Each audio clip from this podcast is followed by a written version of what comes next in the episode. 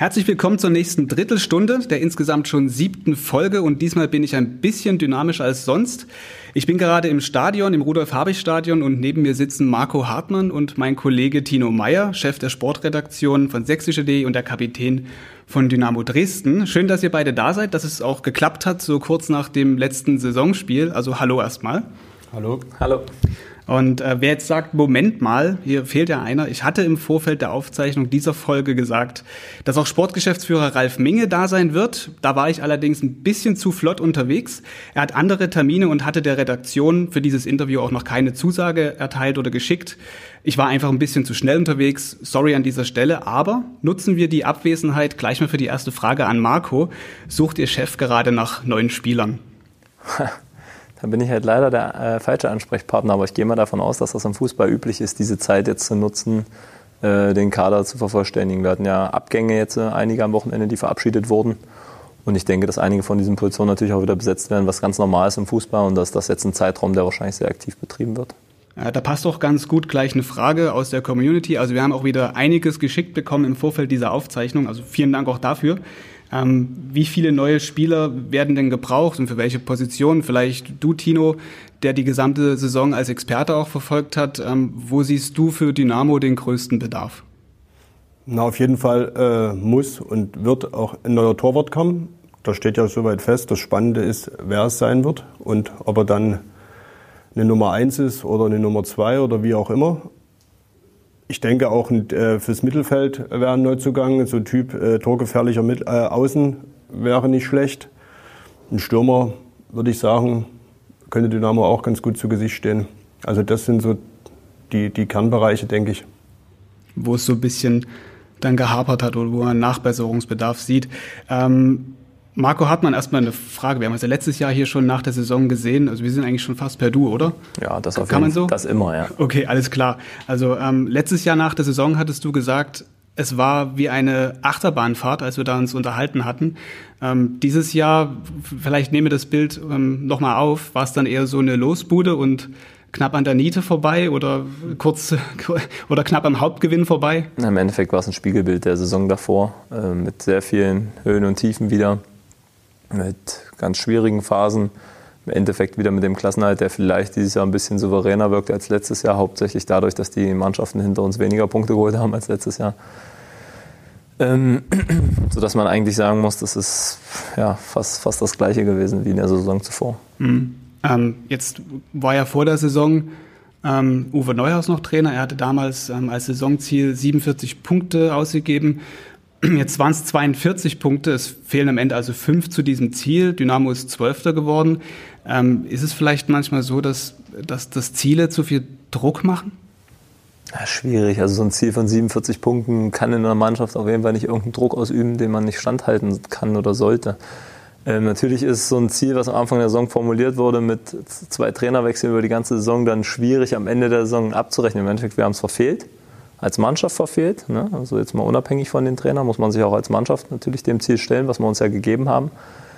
Und ähm, das wirkt jetzt mit 42 Punkten gar nicht so groß, aber den letzten Spieltag jetzt mal ein bisschen ausgeklammert, der das vielleicht ein bisschen kaschiert, war es äh, eine schwache Saison und nicht so, wie wir uns das vorgestellt haben. Ne?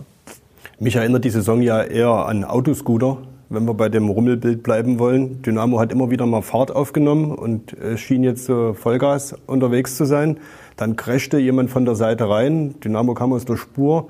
Das muss nicht immer nur in der Mannschaft gewesen sein. Das gab ja auch äh, rund äh, um das Sportliche äh, genügend Turbulenzen. Ich sag mal, die, äh, den Machtkampf in den Vereinsgremien, der dann zum Rücktritt des äh, Präsidiums oder Teilen des Präsidiums führte. Was dann die Trainerwechsel, Marco hat es ja auch gerade schon gesagt, das ist ja auch nicht alltäglich, dass man gleich äh, zwei oder zweieinhalb Mal in der Saison den Trainer wechselt. Dann hat sich die Mannschaft wieder ein bisschen berappelt.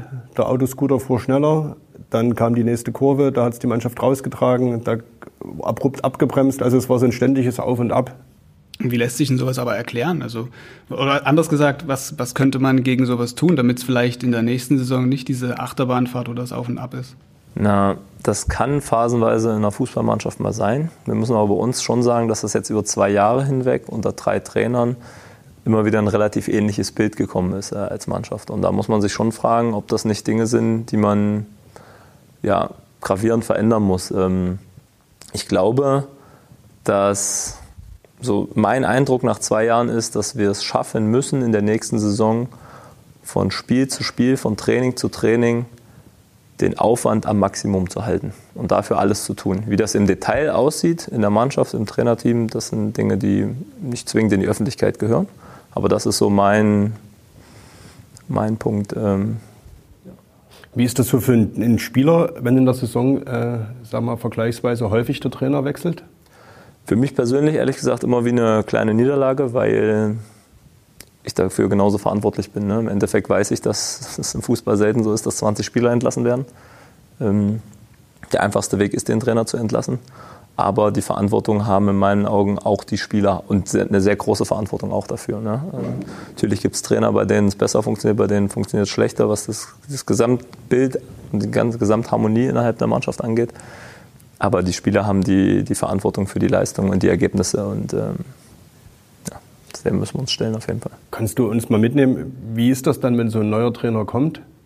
Man hört dann immer, dann fangen alle bei Null an, heißt es ja so schön, sagt der neue Trainer immer, alle Spieler fangen bei Null an und dann hat man das Gefühl, neue Besen kehren gut, es gibt dann irgendwie so einen Aufschwung und dann irgendwann so war es zumindest in dieser Saison, war es mit dem Aufschwung dann auch schnell wieder vorbei. Ja, es ist schon so, ne? du, du hörst, wer könnte es sein, was ist das für ein Trainer von anderen Spielern. Das geht schon so durch die Kabine und äh, macht sich auch jeder Spieler Gedanken, wie lässt er Fußball spielen, welche Art und Weise, auf welche Spielertypen setzt er.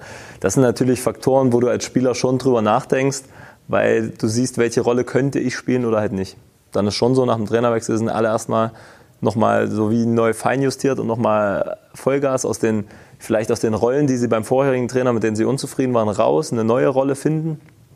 Ähm, und das ist vielleicht das, wo man sich bei einem Trainerwechsel sowieso immer die Energie her verspricht, ne, dass genau das eintritt. Das muss aber nicht mehr funktionieren, ehrlich gesagt. Jetzt ist ja ähm, mit Christian Fjell auch ein Trainer gekommen, der im Verein sehr bekannt war, aber auch außerhalb des Vereins, also schon eine Person, die man kennt in Dresden. Hat das vielleicht ein bisschen zu viel, um nochmal den Druck ins Spiel zu bringen, Druck dann auch erzeugt? Ähm, für mich gar nicht. Ähm, nachdem Fiello interimsweise im, im, August, September hier das übernommen hatte für drei, vier Wochen, hatte ich zum einen das Gefühl, dass die Mannschaft einen unbedingt ihn als Trainer haben möchte. Das war was, was mich sehr positiv gestimmt hat im März, als äh, so bekannt wurde, dass Fiello das übernehmen wird. Weil ich wusste, dass Energien entstehen, die du ja, sonst vielleicht nicht erzeugen kannst. Ähm, das hat in den Ergebnissen sich nicht immer sofort wieder, die ersten Spiele waren zwar ungeschlagen, aber halt auch viele Unentschieden dabei. Aber was ich auf der Tribüne damals gesehen habe, war, dass eine ganz andere Energie bei Einzelnen ähm, auf dem Platz zu sehen war, eine ganz andere Unterstützung für das Gesamte. Äh, das hat mir sehr gut gefallen. Das kam dann so ein klein mit den Rückschlägen nach fünf, sechs Spielen, die dann so kamen, Sandhausen, äh, was war da noch? Ja hat man schon wieder gesehen, welche Probleme man trotzdem in der Mannschaft noch hat, die jetzt nicht einfach durch einen Trainer von jetzt auf gleich äh, wechseln. Aber ich glaube, mit Fialo haben wir genau den richtigen Mann an der richtigen Stelle und ähm, darüber sind sehr, sehr viele in der Mannschaft dankbar. Das hat man in den Spielen auch gesehen und trotzdem, ja, wie, wie ich eben schon gesagt habe, war nicht von jetzt auf gleich alles wieder gut und das ist was, was man jetzt in der Sommerpause angehen kann. Er selber kann ja am Ende auch nicht spielen, ne? Das nein, nein, nein das merkt man als Trainer oder das merkt man ihm natürlich auch an, dass du, du hast einen großen Einfluss als Trainer, aber am Spielfeldrand, da wird es wirklich schwierig, also jemanden überhaupt zu erreichen auf dem Platz. Mhm. Und draußen sitzen auch meistens dann 30.000 Trainer, die es am besten dann noch besser wissen. Ja, das ist normal im Fußball. Ich glaube, wenn man lange dabei ist, kennt man das und man muss sich, soweit es geht, davon frei machen. Das funktioniert nicht, aber soweit es geht. Manchmal kommt ja dann aber doch Kritik an, an äh, Personen auch auf oder an Spielern, an einzelnen Leistungen. Ähm, wir haben nämlich auch eine Frage bekommen, da geht es um einen Mannschaftskollegen, geht es um ähm, den Kollegen Ebert. Äh, da fragt Andreas P. Punkt, dass eben Ebert als ehemaliger Bundesligaspieler hätte er sich mehr davon erwünscht und erhofft. Ich weiß, Sie hauen jetzt oder du haust jetzt nicht deinen Kollegen in die Pfanne, aber ich stelle immer die Frage anders. Wie gehst du mit Kritik um, wenn sie ähm, dann auf dich als Person bezogen ist, gerade wenn es über Facebook oder äh, etc. kommt? Also ich persönlich versuche, wenn ich, vor allem wenn ich schlechte Leistungen gebracht habe. Ich bin, denke ich, ein Spieler, der sehr selbstkritisch ist, der weiß, das war heute gut, das war nicht gut und tendenziell manchmal zu kritisch was mich vielleicht auch in unnötigen Situationen runterzieht. Und deswegen meide ich komplett öffentliche Kritiken. Also es ist immer so der Reiz danach, mal nachzulesen. Ich habe das mal gemacht, letztes Jahr weiß ich noch, äh, durch Zufall, ich hatte bei Facebook war was aufgeploppt, weil ich da auch so eine Fanseite habe. Und ich habe nur das, wo dann irgendwann Punkt, Punkt, Punkt, wo die ersten anderthalb Zeilen geschrieben sind. Das beschäftigt einen, wieso die Menschen so denken. Und du wirst es, ich wusste, dass ich schlecht gespielt habe in dem Spiel. Er hatte ja vollkommen recht, aber es hat mich runtergezogen. Deswegen versuche ich das komplett wegzuschieben, weil mich das keinesfalls kalt lässt. Ähm, auch was jetzt so Zeitungsbewertungen sind, Kicker-Bewertung ist ja auch so, ihr schreibt ja auch eine Bewertung für Spieler. Puh, möglichst nicht lesen. Manchmal kommt man nicht dran vorbei, die Zeitung liegt da und dann denkst du, äh, gucke ich doch noch mal kurz hin. Ähm, Wenn es schlecht läuft, versuche ich sowas komplett auszublenden und mich auf das, auf meine eigene Bewertung meines Spiels. Äh, Trainer ist natürlich wichtig und Mitspieler. Wie baust du dich dann nach einer schlechten Leistung auf? Also wenn du die Kritik, die ziehst du jetzt von deinem Umfeld, also von deinem engeren Umfeld, von deinem Trainer. Und wie baust du dich nach einer schlechten Leistung wieder auf? Für mich ist so, dass ich ähm, irgendwie das Gefühl habe, wenn ich die Trainingseinheit, die darauf kommt in der Woche, unbedingt eine Schippe draufzulegen. So dieses Zeigen, ich lasse mich davon nicht runterziehen, sondern ich versuche jetzt nochmal noch mal mehr zu machen, noch äh, dem Trainer zu zeigen, hey, das war, war ein Ausrutscher, ich will beweisen, dass ich es besser kann. Ne? Und wenn du die Möglichkeit dazu hast, äh, dann ist das immer gut. Es gibt aber auch Spieler, da, da spielst du schlecht und dann ist es normal, dass du da die Woche auf der Bank sitzt. Und dann ist es gar nicht so einfach, das äh, vielleicht über mehrere Wochen aufrechtzuerhalten, auf, auf diesen Moment wieder zu warten, wo du dabei bist. Wie weit liegt denn die öffentliche Meinung, die du gerade oder die wir gerade so thematisiert haben, und das, was intern gesprochen wird, was der Trainer an Anforderungen stellt oder auch dann auswertet, wie weit liegt das auseinander? Also nicht so riesig, dass man jetzt denken würde, die, die Öffentlichkeit sieht was ganz anderes, als der Trainer sieht. Keinesfalls. Es ist, natürlich gibt es taktische Vorgaben, bestimmte Dinge. Ähm, aber der Fan im Stadion hat ein Gespür dafür, ob einer gut gespielt hat oder schlecht gespielt, kein, keine Frage.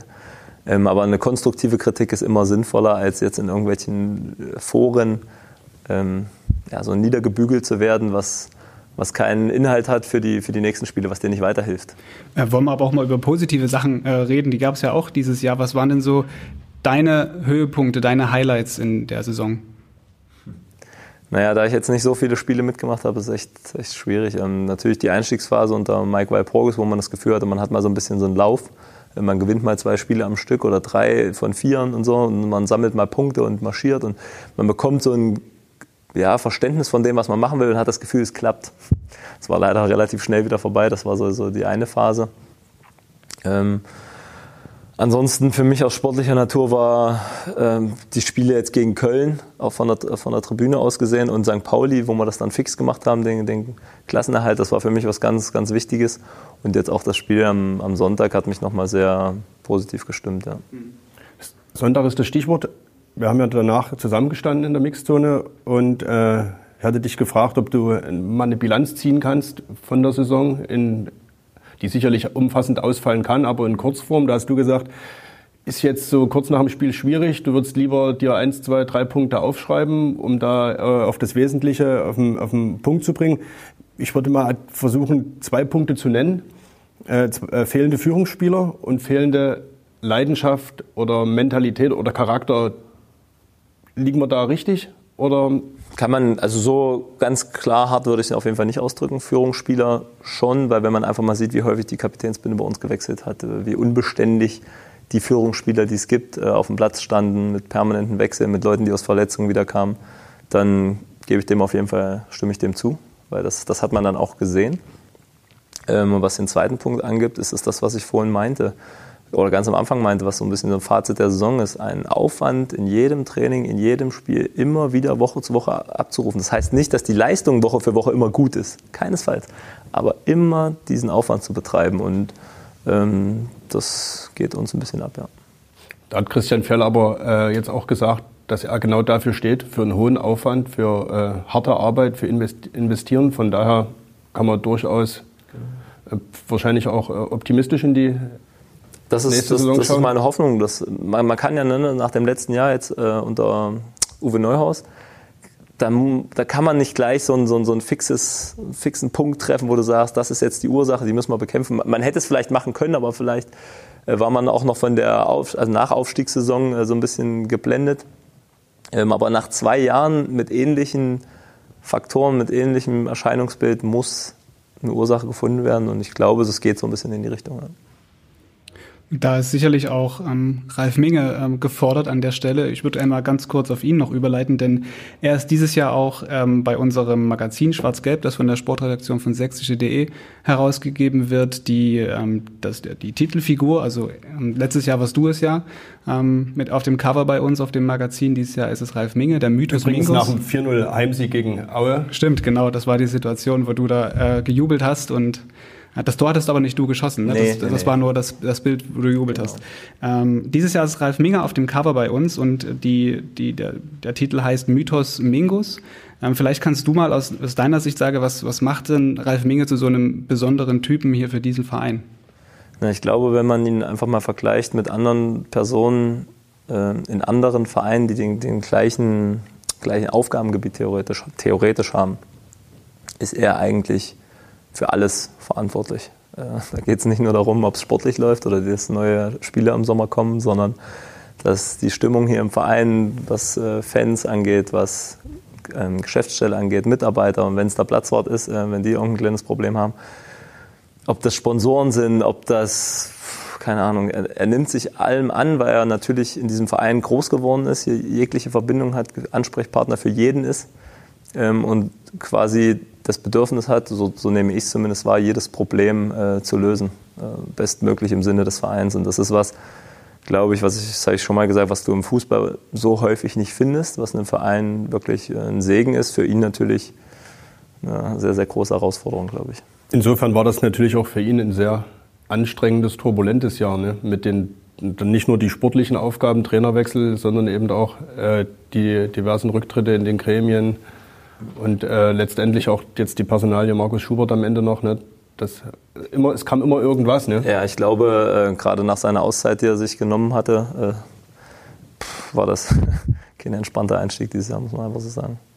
Der äh, Ralf äh, sagte ja, oder hat ja zwei Projekte verfolgt. Äh, seit längerer Zeit. Das eine war das Torwartprojekt Markus Schubert, das andere Trainerprojekt Christian Fjell. Willst du äh, sozusagen das Geschäftsführerprojekt sein? Du könntest ihn ja mal äh, vielleicht auch beerben.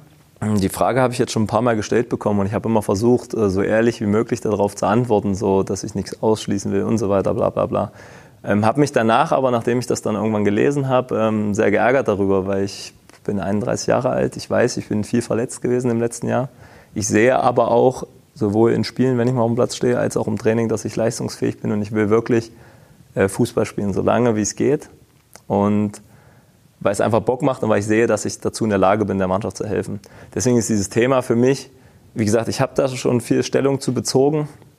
Ähm, ich möchte es gar nicht, gar nicht so groß machen. Es gibt kein Projekt, das habe ich damals deinem Kollegen Sven äh, Geisler schon gesagt gehabt. Es gibt keine Idee, dass ich irgendwann in fünf Jahren das mache und danach das. Überhaupt nicht. Ähm, und deswegen macht es auch nicht viel Sinn zu philosophieren, was könnte sein, was wir werden sehen. Ich bin, bin für alles offen. Natürlich habe ich im Fußball viel erlebt und mittlerweile auch viel erfahren, wie Dinge funktionieren, aber was daraus wird. Du hast gerade gesagt, du möchtest noch, äh, Entschuldigung, noch so lange wie möglich Fußball spielen. Also 31 Jahre bist du jetzt alt. Dein Vertrag in Dresden läuft noch ein Jahr. Genau. genau. Und äh, könntest du dir dann auch vorstellen, hier weiterzumachen? Oder ist das jetzt? Also ich fühle mich super wohl in Dresden. Es gibt äh, für mich keinen Grund, diesen Verein zu verlassen. Das Wichtigste ist natürlich, dass ich sportlich für diese Mannschaft einen Mehrwert bringe. Ja, das ist das Entscheidende und das ist auch mein Ziel für, für die nächste Saison, ganz klar, um dann weiterhin hier spielen zu können. Wann geht denn eigentlich die Arbeit für die neue Saison los? Ähm, wir haben Tests an der Uniklinik am 17. und 18. Juni und am 19. Juni ist Trainingsstart. So sind meine Informationen. Letzte Woche in der PK war da. Da ist ja nicht viel Tag Zeit für Urlaub. Nee, ist dieses Jahr nicht. Das ist äh, meist in diesen Zyklen der WM und EM so, dass du in einem Jahr, wo Weltmeisterschaft oder Europameisterschaft ist, eine längere Sommerpause hast. Dadurch, dass durch die Turniere der Spieltag meist eine Woche verschoben wird nach hinten, der erste Spieltag. Ähm, und jetzt, wo halt kein Turnier ist im Sommer, ist das ein bisschen kürzer. Dadurch hat man dreieinhalb Wochen. Das wie, ist in Ordnung. Also, und wie, wie nutzt du die dreieinhalb Wochen?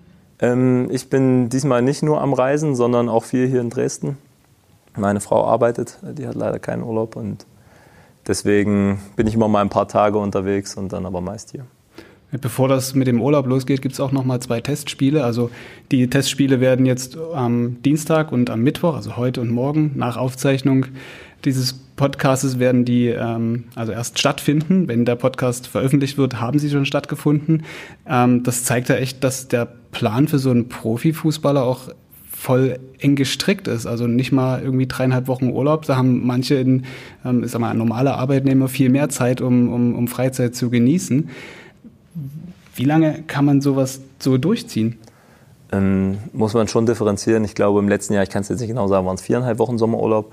Man hat im Winter zwischen Weihnachten und Neujahr immer frei. Da hast du so acht, neun Tage, jetzt mal Wochenende nicht dazu gezählt, weil das gibt es ja bei uns sowieso nicht so richtig.